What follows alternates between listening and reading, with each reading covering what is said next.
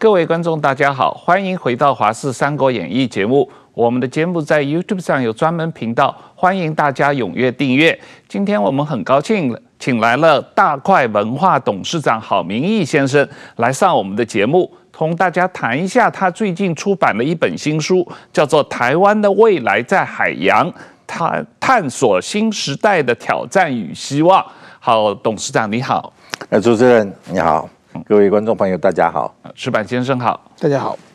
好，董事长，这个您的台湾的未来在海洋啊，其实是你的海洋三部曲的第三部了啊，在七八年前上两次大选的时候，你有写了一个如果台湾的四周是海洋和大航海时刻，呃，这个主要是写太阳花运动二零一六年大选的前后的一些观察啊，那。这个在台湾，实际上你书里面也提到，海洋思维与陆地思维的冲突是长期存在的。它本质上，陆地思维注重的是与中国的连接，那海洋的思维是重视台湾的本土意识和与世界世界的连接嘛。那这一次大选，为什么让你特别的关注？你特别需要写第三本海洋的书来谈这件问这个问题？是。因为最主要是二零一六年就那一次大选，八年前大选的时候，当时比如说大家焦点还是在所谓的蓝绿之争、统独之争这些议题上，可是那时候就发现说，其实，在隐藏在台湾社会底下的，并不是这些表面上看到的这些蓝绿之争，而是更深层的一种世代的一种。思维跟价值观的冲突，嗯，所以我把它要用比喻的说法，嗯，就把前后世代称之为陆地跟海洋，嗯，不同的思维这样子。那个时候就以八年前的三十岁以下的年轻人跟以上的人做个这个界限来划分这样子。而在陆地跟事物跟海洋思维里面，其实有种种不同层面的冲突。在政治层面上，当然有这种权威黑箱跟这个海洋思维的更年轻开放。比如说，在这种经济的政策上，也会有这种传统的陆地思维，这种还是拼制造业，还是拼出口。那可能海洋思维更年轻的是，更注重的是网络，更注重的是本土生活这些。那土地政策各方面都有。那其中有一环是。在两岸关系上，确实是陆地思维就是重视跟中国相关的这个连接，而海洋思维就更重视台湾本土这样相关的思维。所以那个时候看到就说啊，其实就是我们应该更与其注聚焦在所谓的这种统独之争、蓝绿之争上，不如更看全局的这种陆地思维跟海洋思维到底什么不同。这是八年前看到的，而那次我们都知道，国民党因为他。全面的，他是在陆地思维上，结果那次是要大败这样子。而民进党当然又是站在年轻世代这边，好像是代表跟这个海洋思维在同一边，所以那次是大胜这样。但时间过去了八年，这八年来我就持续观察两个事情，一个就是说八年时间过去，所谓的海洋年轻世代的变化会更。往海深处走，这是第一个变化，到底会怎么变化？第二个就是说，社会不同的这个领域里面的这种陆海思维的不同的冲突，会不会更扩大、更多元这样子？所以在看那看到这次大选的时候，哎，就觉得是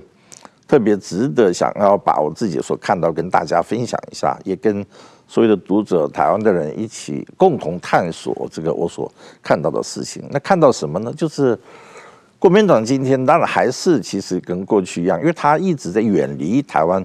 本土的，不管是主权的安全还是本土的意识这件事情，所以国民党一直就是很像是在陆地上一直还在吆喝陆地上要这个跑田径啊，要丢铅球，但这套东西到海里是没有用的。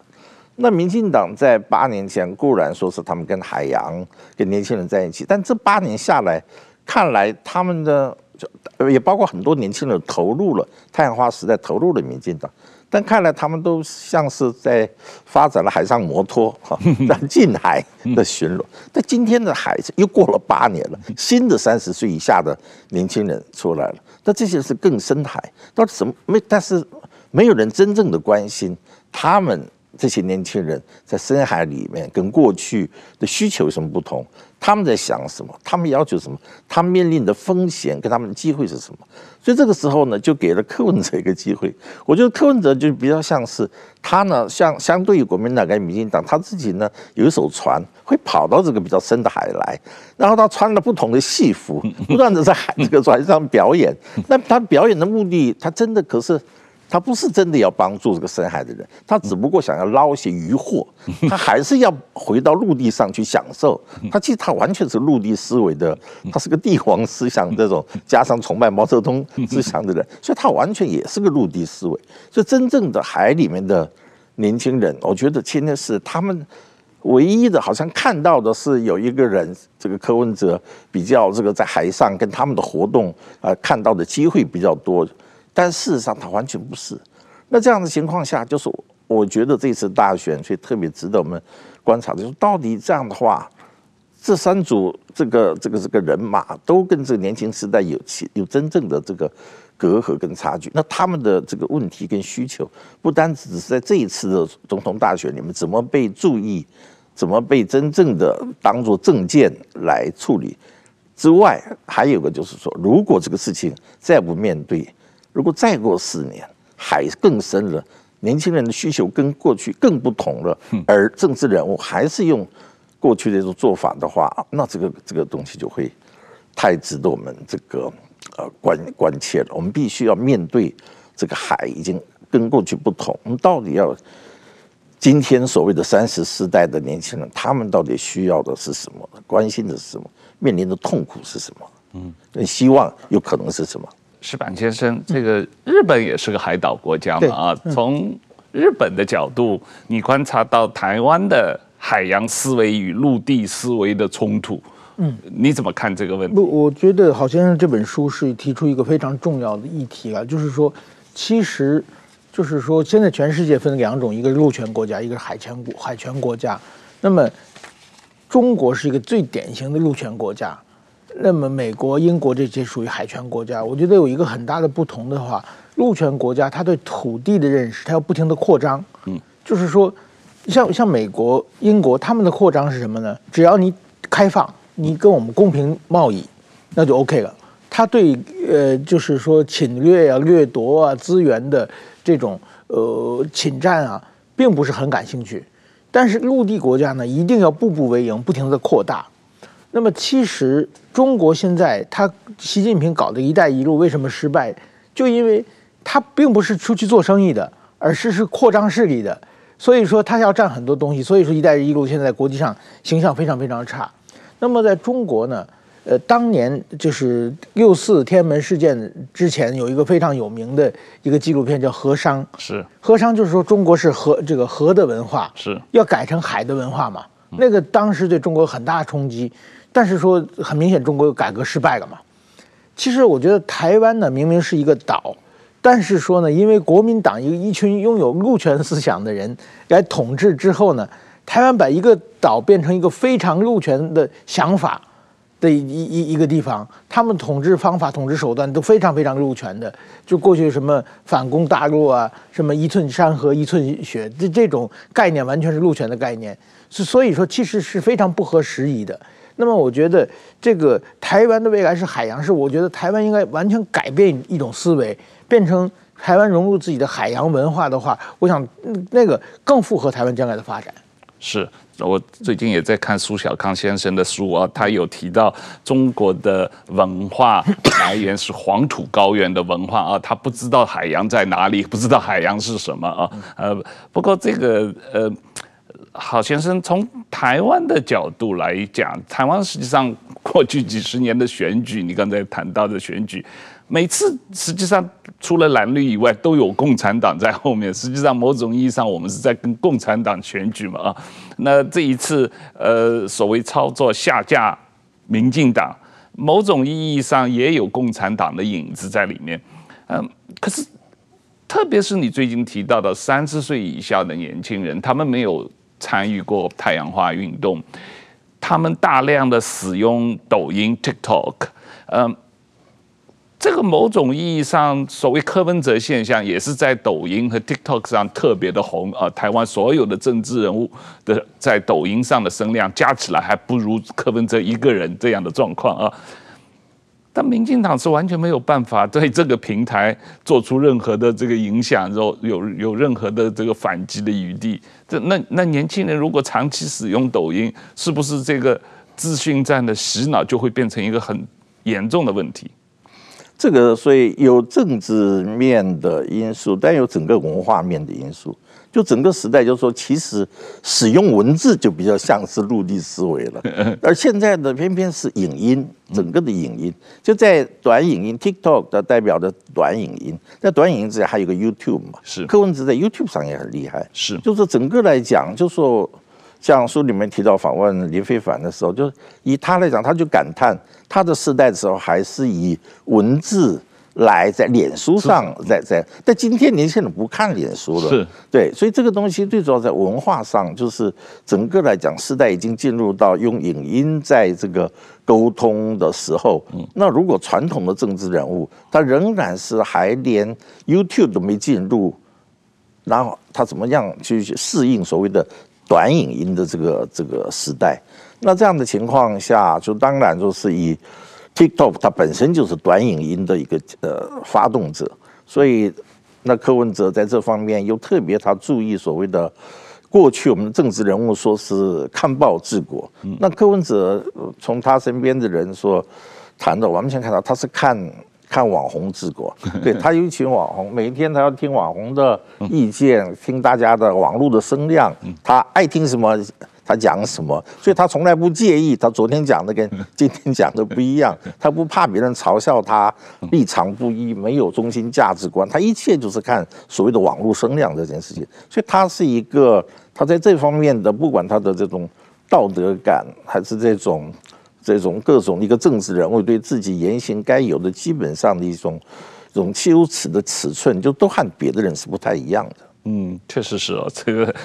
柯文哲现象很有意思，我们有很多讨论。啊，不过反过来讲一个问题，就是所谓呃，民进党现在受到很大的下架民进党的压力啊，虽然执政了八年，呃，可是为什么社会上形成了那种下架民进党的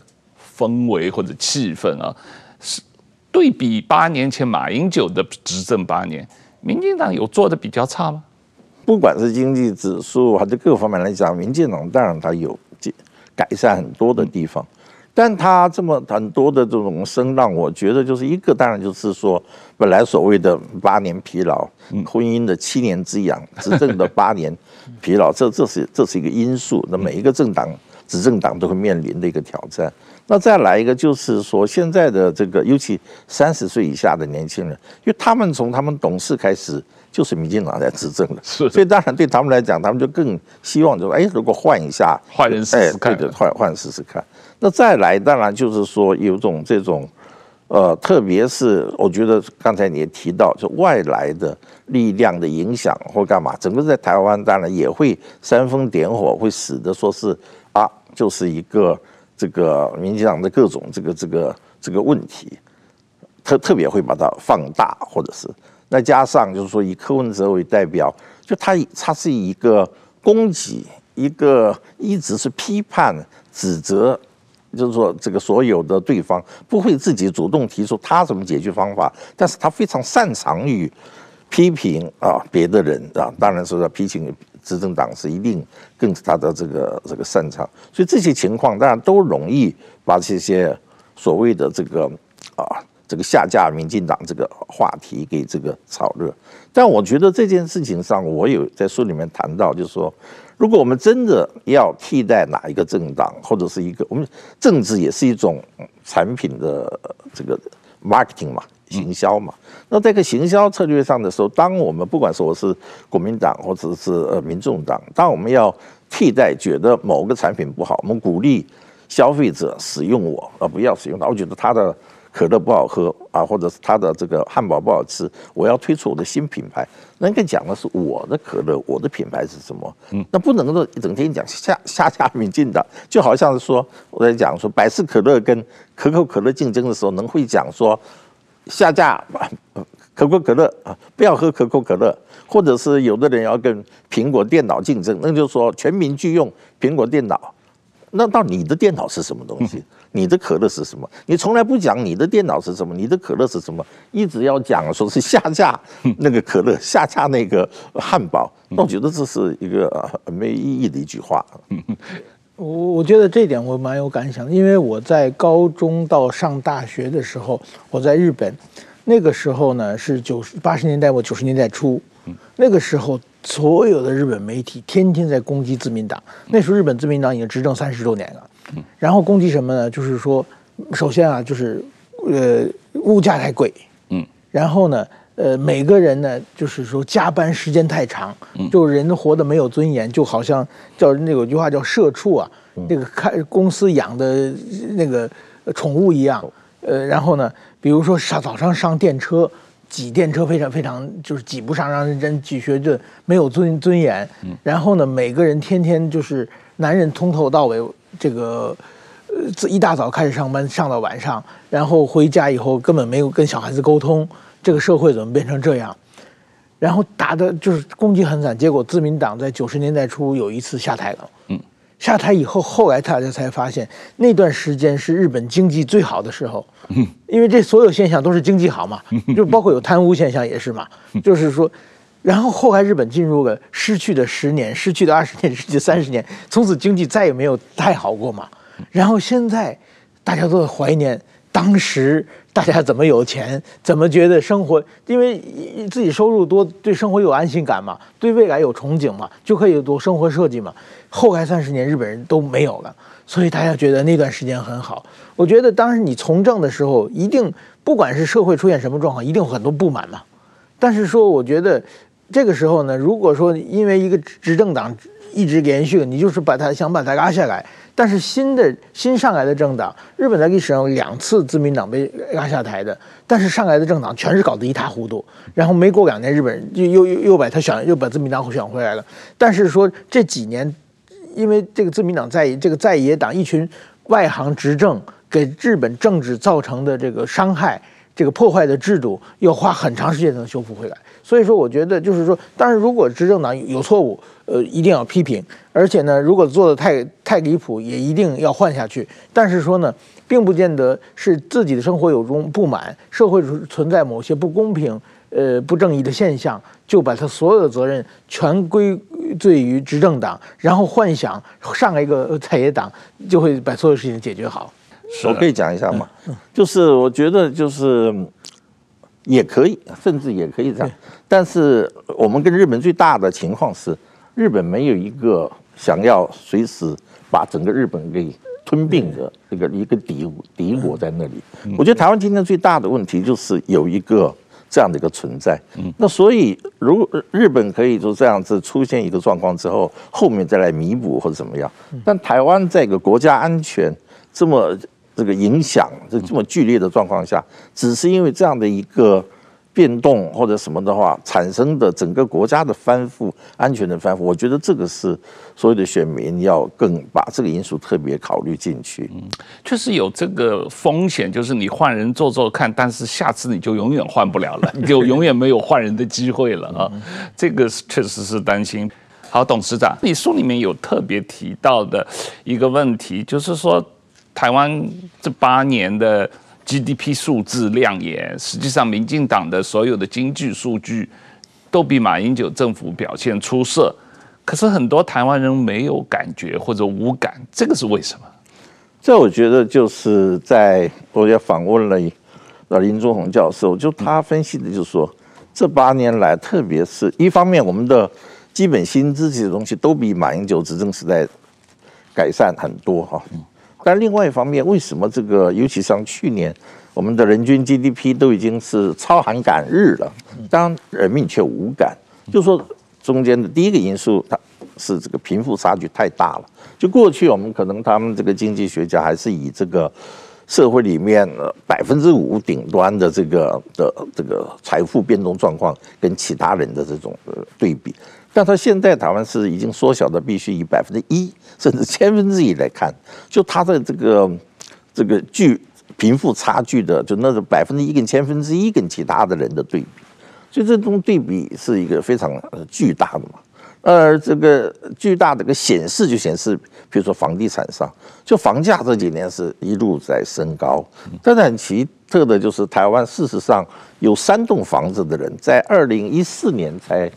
全台湾有三十万人拥有三栋房子以上哈。嗯。但是到了二零二零年六年之后呢，已经变成五十万人了，嗯，是吧？就表示说，台湾的有钱人何其多，有有可以买得起三栋房子以上的人增加了快一倍这样。嗯，但这个情况反映在我们一般人对房价的感觉上吗？不是嘛？我们大家一大部分人不是这种感觉，所以就可以特别看得出这种贫富差距的这种尖锐这样子。嗯，那第二个当然就是说，所有的这些经济的发展主要。还是延续了过去几十年的半导体、电子业产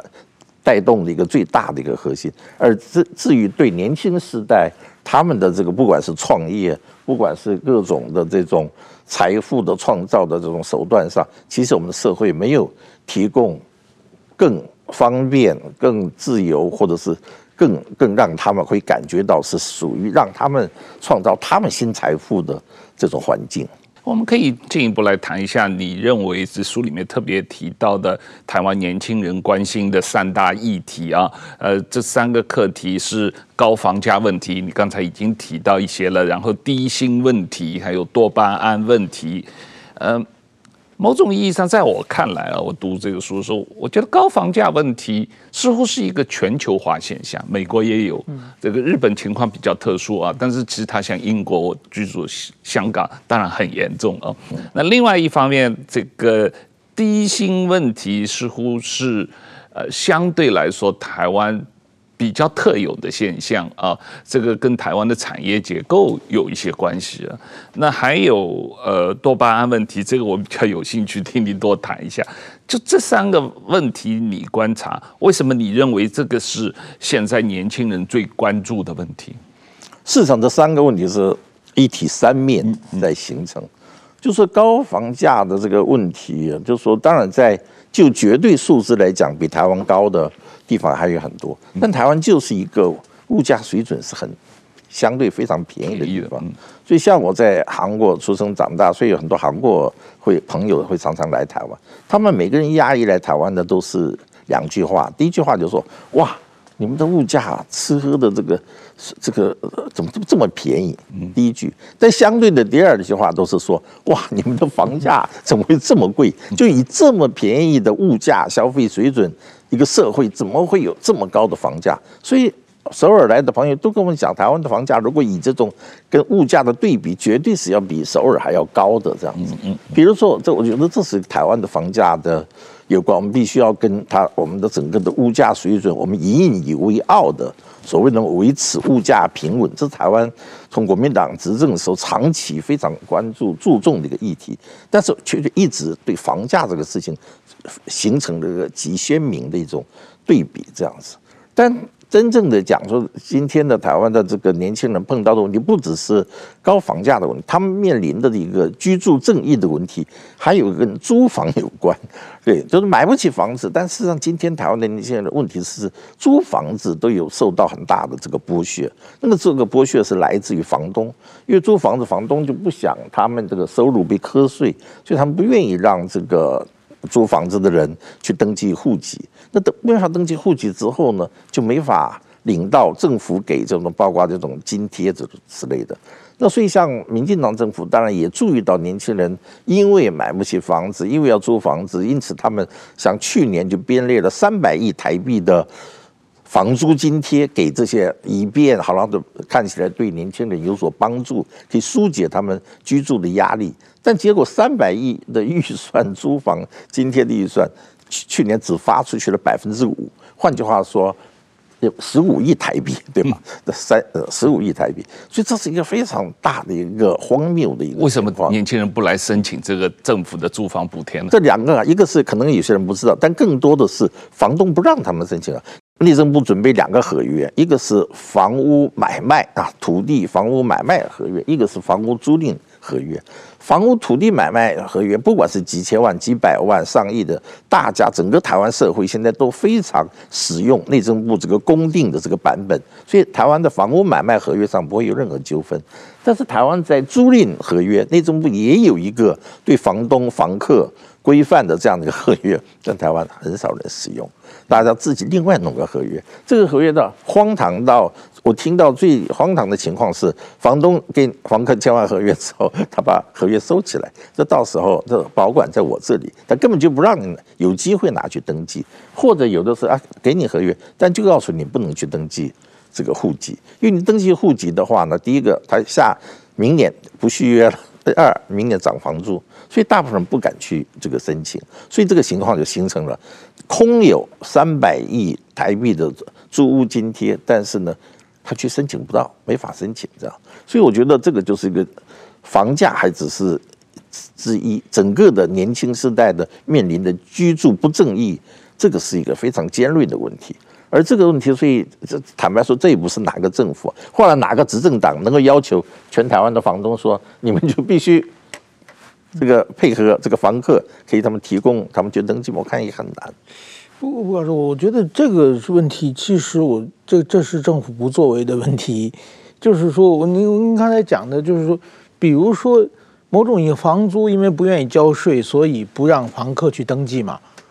这个某种就是逃税嘛。对，那逃税是一个非常严重的社会不正义嘛。对。这个如果政府如果加大罚惩罚力度的话，发现一个罚十倍，嗯，发现第二次房子没收，假假如最简单的话，那马上这种状况就消失了，政府的税金会增收，嗯，而且呢，我觉得这个选这个年轻人住在作为房客不去登记，这是很严重的问题，有可能剥夺他们的投票权嘛？当然，对，如果他住在南部乡下，他住在台北，明明可以迁过来，但是说因为。不让他登记，所以他户籍还在南部乡下，所以台湾才会有个返乡投票。对，返乡投票，但是返乡投票是有钱而需要付出巨大的成本嘛？有的人就是我，因为我没钱返乡，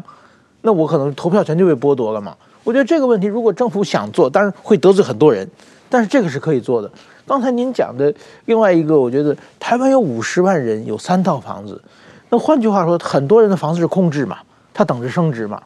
那你把它。税金增高，你你住的房子可以不交税，第二套房、第三套房子税金乘以二乘以四，那他成拥有房子的成本就增高嘛，他就可能卖出去嘛，那一下子就是有一百万套房释放出来嘛，那可能房价就会降下来。我觉得这个政府如果说。动动脑子的话，这这房价能能打下能降下来，方法都有。这是我的访问的那个本阳凯先生，他也都讲了很详细的可以怎么做。但是不管我相信蓝绿柯文哲他们目前的政治人物不敢做这件事情，所以这也是就是说我们要必须面对这个真正的核心问题，要要求这些政治人物他们要采取行动。这个不面对，他整天在讲，只是讲一些。空话蓝白河或者干嘛下家民进党政政党轮替，但这些问题你不去面对它，那别的都是空的。对，因为另外一个问题就是台湾这些地价税啊、房地租税啊是地方政府税，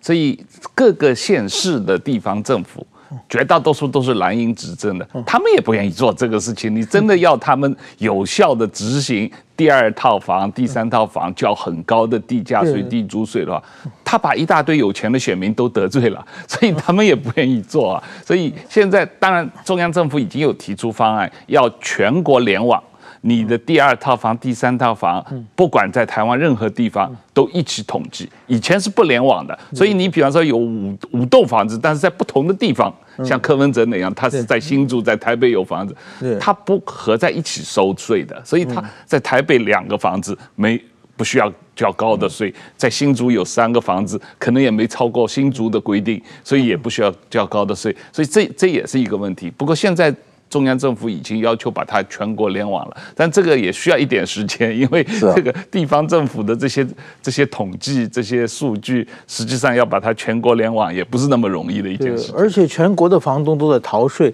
这种现象作为一个法治国家是非常是非常怪的、非常离谱的一个现象。对，这就是典型的陆地思维之下，大每个人都想有土斯有财，每个人都希望就是自己的房子不停的涨，但是呢又在抱怨说说啊房价太高了。对。对，法不责众，有时候这也是一个问题啊。不过可能也许要在这个房地产租赁收入的所得税，在中所税的这个放进中所税这里面要做一些调整，使得房地产的租赁收入有一个，比方说有一个 flat 的这个税率，比方说你房地产租赁收入只收百分之二十啊，不管你收入多少，房地产的租赁收入跟你其他的所得收入。不把它放在综合起来，因为台湾一般人的这个所得收入交个百分之二十几的所得收入嘛，但是如果你把两个合在一起，很容易就变成一个要交百分之四十的累进税率了。所以很多房东他又有正常的所得收入，呃，比方说工资收入，他又有房租收入。他不愿意交房租收入跟重所税合在一起，这样会造成他要交百分之四十的累进税率。台湾炒股赚的钱的税率是非常低的嘛？嗯嗯。鼓励全民进入股市，进入股市去赌博，我觉得这个也是一个蛮奇怪的一个现象。台台湾的好像是大家炒股的民众好像占百分之六七十嘛。嗯，好像日本的三四倍，日本对，就就全民炒股的现象，我觉得也是蛮奇怪的。是这个税率稍微一改就会有改变的。是，这一定有办法了。就是他这个，这是看政府要不要做，就是到底这些候选人怎么真的要不要面对这个问题。那您刚才讲的第二个问题就是说。工作缺工，这个就是低薪跟缺工跟低薪同时存在的问题。对，其实低薪刚才讲，一方面台湾这几年这八年来确实是增加了基本薪资的这种增加，嗯，之外就是很多行业的老板其实都提出了自己产业里面不同于这种只是基本工资的这种调薪幅度，还调得更高，但仍然缺工，不单是这种。所以建筑业中所谓的比较危险的这种呃工地里的工作的缺工，呃不单是制造业缺工，现在最重要的是连服务业、餐厅嗯都都缺工。是，所以很多就是说人现在结婚，因为订不到 这请客的地方，要必须要一年后才能够这个宴客，这个真的是一个普遍的这样的一个现象。那我觉得这一点就是是跟整个的跟下一个就是我们要谈的一个东西就是。整个的教育系统是有很大的关系，因为整个的我们的所有过去的这个呃年轻人在成长的过程里面，都是考试进最好的大学，但是进了最好大学，到底人生要做什么，并不是很清楚。那这样情况下，这个就是陆地思维嘛，就是跟大家讲，哎，先进最好的大学，这是一个人生的最重要的目标。那这样情况下，那在过去。世界的变动还没这么大的时候，你所谓的进了个大学，你就熬出来，你所谓的好像是有个一技之长。但今天所谓的一技之长，进了今天变知识，各种世界环境变动这么剧烈的这么个时代，加上又有 AI 出来，所以每个人的年轻人的这种不安感是非常大的，就是说。他会觉得他自己到底所学所长，到底出了这个社会，到底他真的能够支持他吗？每个人会有个很大的跟过去不同的这种疑问。那再加上呢，这个看来的选择有很多，也好像是很多各种不同的机会。所以就是说，我在访问的过程里面，很多人就告诉我，他一个尤其是个老师，他告诉大学的教授，他现在年轻人对未来的茫然是。比过去要更更重，不单是这个更重，最重要，他这个茫然的来源来自于选择太多，而他不知道自己要做什么，而他对自己的一技所长，毕业之后的一技所长没有把握，所以很多人宁可做斜杠，非常强调他斜杠，所以他说过去的人说啊，努力工作，为了能够。找到个稳定的工工作，那稳定的工作如果能当上个店长、当个经理什么，就觉得是一个很好的这个职责目标。现在反而是做了，老板很乐意给他个店长的位置，但是他做了没多久，他宁可放弃自己去做斜杠人生这样子，所以这个情况也也使得这个缺工产生。所以缺工这个问题代表的，现在在起码在这本书里，在我探索的过程里面，代表的是个台湾的教育体制的一个失灵，使得这些年轻人在大学出来之后，他们对自己所长、对自己的这个环境、对自己到底怎么面对他的人生，他是在一直还在持续的一个茫然的状态下，所以他他宁可对走他自己的斜杠人生。他不想要去，只是随便只是打一个工，那个工其实把薪水给他高了一些，他也觉得没法满足他人生的需求。何况刚才讲的，他房子也买不起，他房子买不起的状况下，他觉得他怎么结婚，他怎么生小孩，这些问题通通合起来的，变成了个新的新的茫然。就这种茫然都使得就是说，我没法用过去时代说，只是说提供一个稳定的工作，提供比较高的薪水就能够吸引他来工作。各行各业都很难用过去的这些思维去面对怎么样缺工的这个状况。对这个问题，我觉得很有意思，因为我太太也是做美食的，所以我们跟很多餐厅、呃呃酒店经营者有聊过这个问题啊。呃，你刚才提到的现象，确实在台湾社会很普遍啊。呃，可是我我觉得某种意义上，这是因为网络世代的一个结果啊，就是说。你确实是机会增加了很多，那有些人就是一夜爆红啊，也有些人，你如果像这个呃，脸书的创办人 Mark Zuckerberg，呃，Zuckerberg，他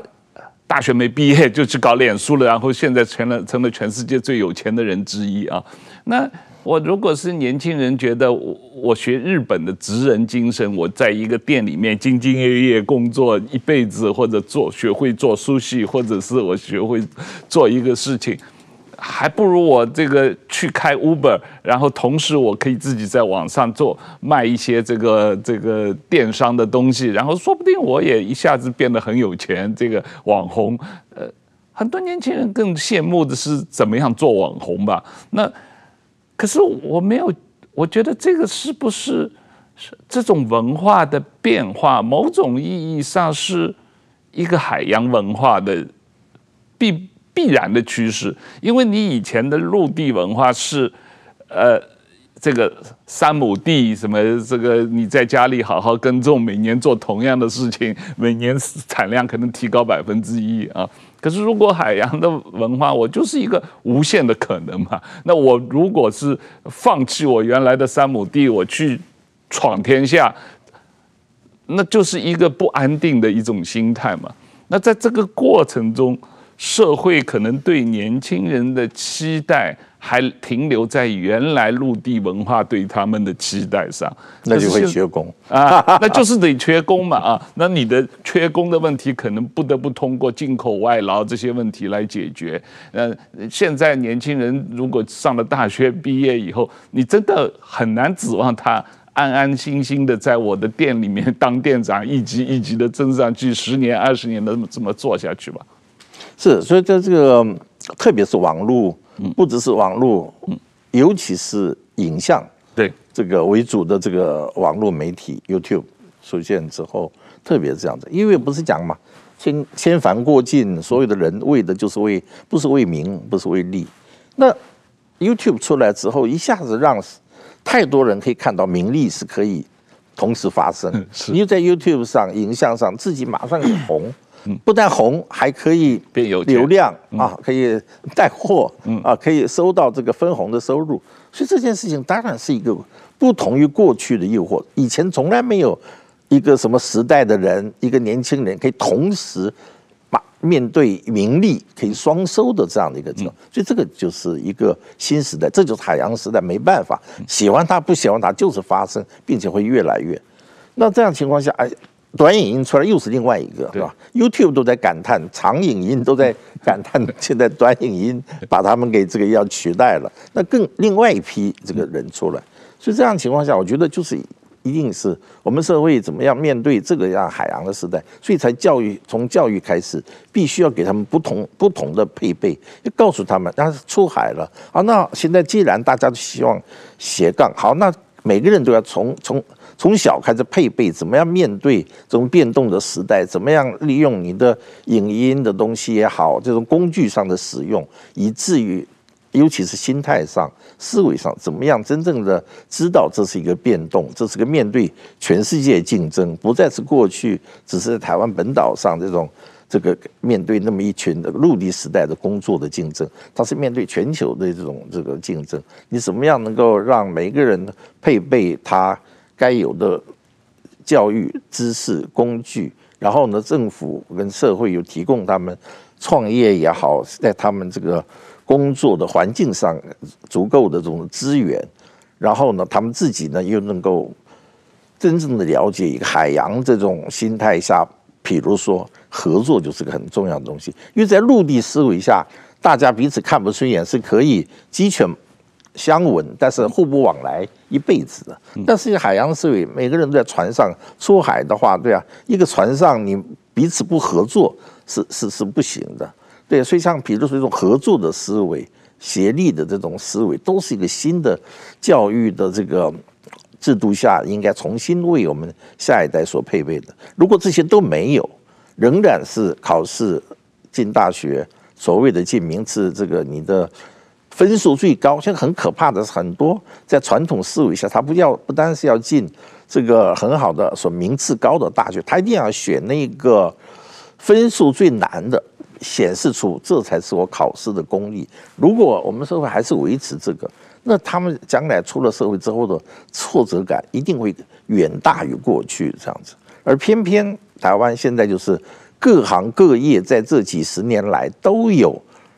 巨大的、明显的、起码这种变动。行业里的人在面对他们下一代的传承，干嘛都有不同过去的思维。但只有教育体系，相信是最静态、最保守。最最传统的，所以这样情况下，我在书里面提到，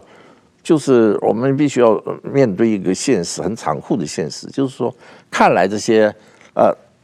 长长一辈的人，年纪大的人会怪这些年轻人啊，怎么整天斜杠，干嘛干嘛都不愿做。但事实上，台湾在近十年来，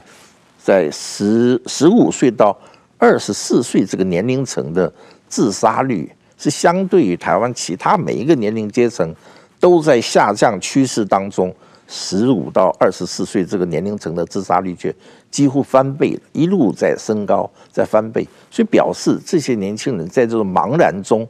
他非常无望的，对，无望到，因为我这有个那个师范大学教授，他就告诉我说，在找他诉苦，来他抱怨忧郁症的年轻人太多，多到他自己最后必须要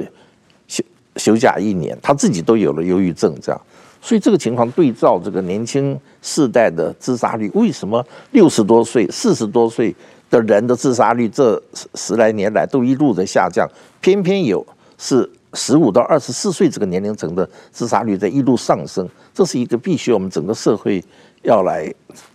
非常要要直视的一件事实。嗯，对，那这个事情似乎。跟你啊第三个关注的议题多巴胺似乎也有一些关系啊。对，这个就是年轻人大量使用网络呃社交平台上瘾，呃影响了年轻人的阅读心习惯和社交习惯，更多的是一种心态问题嘛。我们怎么来帮助年轻人在这个时间上？但是因为你刚才提到教育体制，我我觉得对于现在的大学老师也好，高中老师也好。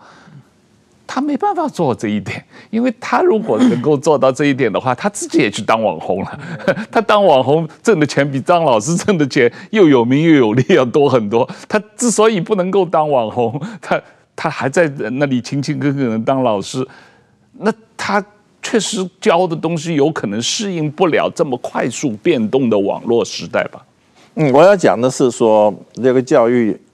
想当网红的这些提供他们的工具，但更重要的是，的确我们在这个时代要更让更多的人了解，在海洋时代不是每个人都能成为网红，但是即使如此，你怎么样在海洋时代有你自己的生存方法法则？我觉得更重要的是对那些绝大部分其实成不了网红的人，但是他们要适应这个，否则他们会发狂，他们不断看到我的朋友啊怎么会炫富。啊，他会这个呃，这个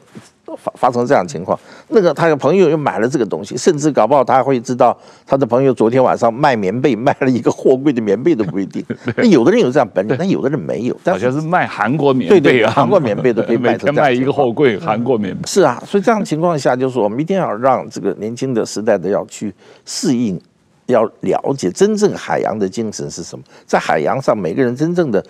精神是什么？应该是把危险怎么样看作是机会。怎么样能够不怕这种把这个海洋的东西？过去的时代是把海洋当成隔阻阻断跟陆地的这种连接的这种天险，但是海洋时代怎么把这种海是看作是通往全世界的这种这种网路？那海洋时代其实台湾也有些年轻人，我在书里面举了呃。两个例子，三个例子，都是三三十岁左右的年轻人，甚至以下年轻人。他们一个人，其实在就是在海洋这种思维下，他们创作了创造了过去台湾这个很过去时代的人都创造不了的事情。一个就是李清峰，对啊，他拿到了日本的这个芥川赏，对吧？他是台湾一个年轻的这个。小孩都要是看漫画学日语的，那跑到日本去打工。那台湾难道是一个不懂日语的社会吗？难道以前没有什么日语文学这个大家吗？但是为什么会偏偏是在让跑到二十一世纪此刻，让一个台湾那个年轻女孩子做到这个事？那譬如说那个高野那个漫画家，对啊，为什么一个年轻的漫画家他会成为村上春树？啊，指定的这样的一个人，为什么还有个一个叫温约瑟的一个年轻人，他一个呃东吴音乐系毕业的学生，竟然能够因为在共济扰台声中，他决定给自己找一点这个乐趣，但是却成为了个军事达人，把中共所有的军事基地他都能够掌握在手下。所以这就是年轻时代，如果他有这种。把这种时代的变动变成自己的某种挑战的一种激呃激激励的因子，甚至变成助力，它完全有不同的这种可能。但是当然就是说，我们现在怎么样能够让更多的年轻人去知道，就是这种新的可能、新的机会，而不只是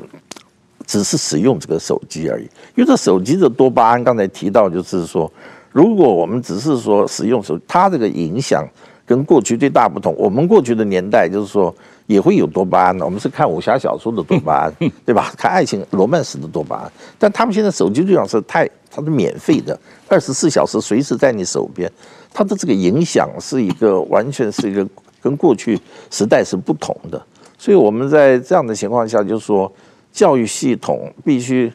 到这个面对这个年轻时代的习惯，阅读习惯是过去是开。截然不同的，不同到就是我访呃呃访问一个人，就他是在做童书的儿童阅读的一个志工，他跟我讲，今天的差不多幼稚园的大班的学生，跟过去三年前都呈现不同的一个景象，就是幼稚园大班孩子已经不知道白雪公主跟灰姑娘是什么了，就时代就是变动到这里了，就说，所以我们的这个。整个的社会的教育体系，尤其是教育体系，还有当然是所有的父母家长，就不要再用过去的思维去要求自己的小孩在现在这个时代成长。这样成长的话，只有一个可能，就是把他逼的他觉得他所有生命的苦闷的出口只有一个，就是手机。只有手机上的短影音可以带给他快乐、娱乐、放松。甚至他还觉得其中有知识，所以他就觉得这个东西才是他生命的泉源。你刚才讲到温约瑟，的温约瑟是第一个上的媒体，是我们这个节目啊，他有来介绍他的这个共军军事地图啊，我们有请他来，后来他也来过其他次节目，他是我们的这个节目的嘉宾。嗯，当时我们也很惊讶，说那个时候他还在东吴大学音乐系嘛，还在还还没有。毕业就就来上我们的节目，呃，这个他他做的东西确实很让人这个呃，很让人这个。我我刚才听听老师讲，就是说，我觉得就是随着时代的改变啊，技术的变化，呃，非常大，我们上一代人其实是跟不上的。我觉得现在的时代呢，有点像清末废除科科举的时候，有一大堆人读的是四书五经，会写八股文，然后突然没有科举了。他的所有的东西没有用武之地了。他可以毛笔字写得非常好，可以把这个中国的唐诗宋词可以可以填可写诗填词。但是突然间时代变如工业化时代，进入什么数学、物理、化学，他完全听不懂。这上一代人、下一代人会会脱钩嘛？那上一代人，我有个我认为自己是一个大老学究，但是年轻，呃，汽车也不会开始，照相也不会，所有的东西都都不会。但是我觉得上一代人跟下一代人，这个上一代人能教给下一代人的这技术东西是没有的。就跟温约温约瑟他那个地图，他能做出来，我看都不太会看，不知道该点哪里可以看。但是但是说，我觉得上一代人的。这种人生观、价值观、世界观，这种理念性的东西，其实年轻人没有的。他不管是学什么，他一定形成的东一个形成一个主轴嘛。这样的话，人生至少不迷茫嘛。但是年轻人的话，当他什么，他有各种各样的技术，但是说一旦他受到挫折，或者是他或者成功，他都可能迷失方向嘛。这时候，我们怎样把上一代人积累的这种价值观的的东西，传到下一代，我觉得这个是现在一个教育上的一个非常非常重要的课题了。那其实下一代人是看不起我们上一代人的嘛？你们什么都不懂，什么都不会，凭什么教我们？但是以我们通过人生的积累，各种思考，一定有一些他们不知道的东西，而且又是他们需要的东西。是，我可以延续您的话题讲下来，就是我们讲。如果以清末民初那边对比的话，就是今天最大台湾的这个问题，就是说清末民初那时候，起码那个时候的所谓的社会跟这个整个社会吧，就他知道这个教育体系必须要改变了，不能用私塾那套的方法来教，所以他们有了现代的出版社、商务印书馆、中华书局，那学校的改制这些东西，但今天我们没有，就是没有意识到社会没有意识到这个教育体制必须要改变，我觉得这个是差点点。第二个就是说，确实就是说，所谓老师这件事情，过去都是讲传道授业解惑嘛。那真的到今天的时代，授业跟解惑不再是真的是老师主要工作，因为网络上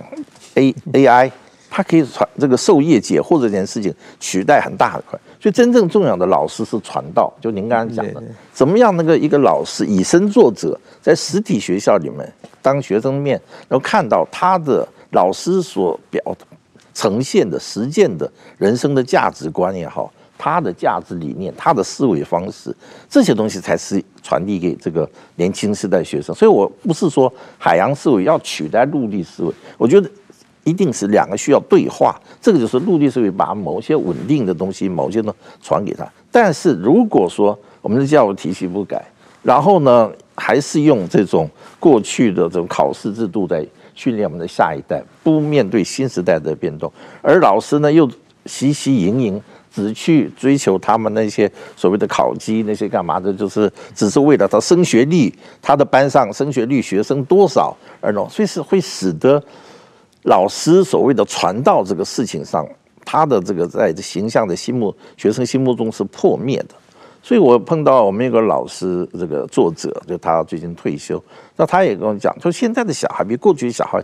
犀利太多了，他一眼就看出来你老师到底能做什么，不做什么。所以他看出来的时候，你就发现当老师在讲的原来是一些虚假的大人的世界，原来是这么虚伪虚假，而你老师也不过讲的东西跟做的东西是完全想的东西是根本就是不一样的时候，他就看穿你了。所以一切这样，他会觉得。那现实的都是假的，只有网上的朋友才是真的。他宁去去网，所以这个又回头让他们不愿意，就是跟这个实体世界，他不相信实体世界这些老人呃大人的价值观，他宁可就去网上去去。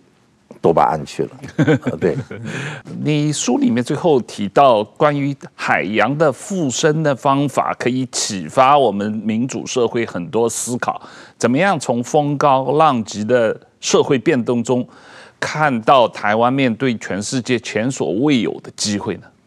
是，我觉得说这最重要的就是在海洋思维里面，就是把过去所认为的危险要当成机会。就很多人讲。台湾现在什么全世界最危险的地方？他们换个角度思考，台湾就是现在全世界最重视的地方。那这是一个正好是我们一个大展身手可以发挥的时候。那国家如此，我们每个人也是如此。就固然有这么多挑战，但它的机会充满了无所不有的这种机会，只是说看要不要用新的思维去面对它。所以我觉得在这本书里面，我也特别是有年轻世代的人，我也找了很多的例子，就从他们例子也会看到，就是说有的时候从最简单的事情，从自己的做法，甚至一个镇长，他从一个最小的地方自治区开始实现他的理想，他都可以成为一个。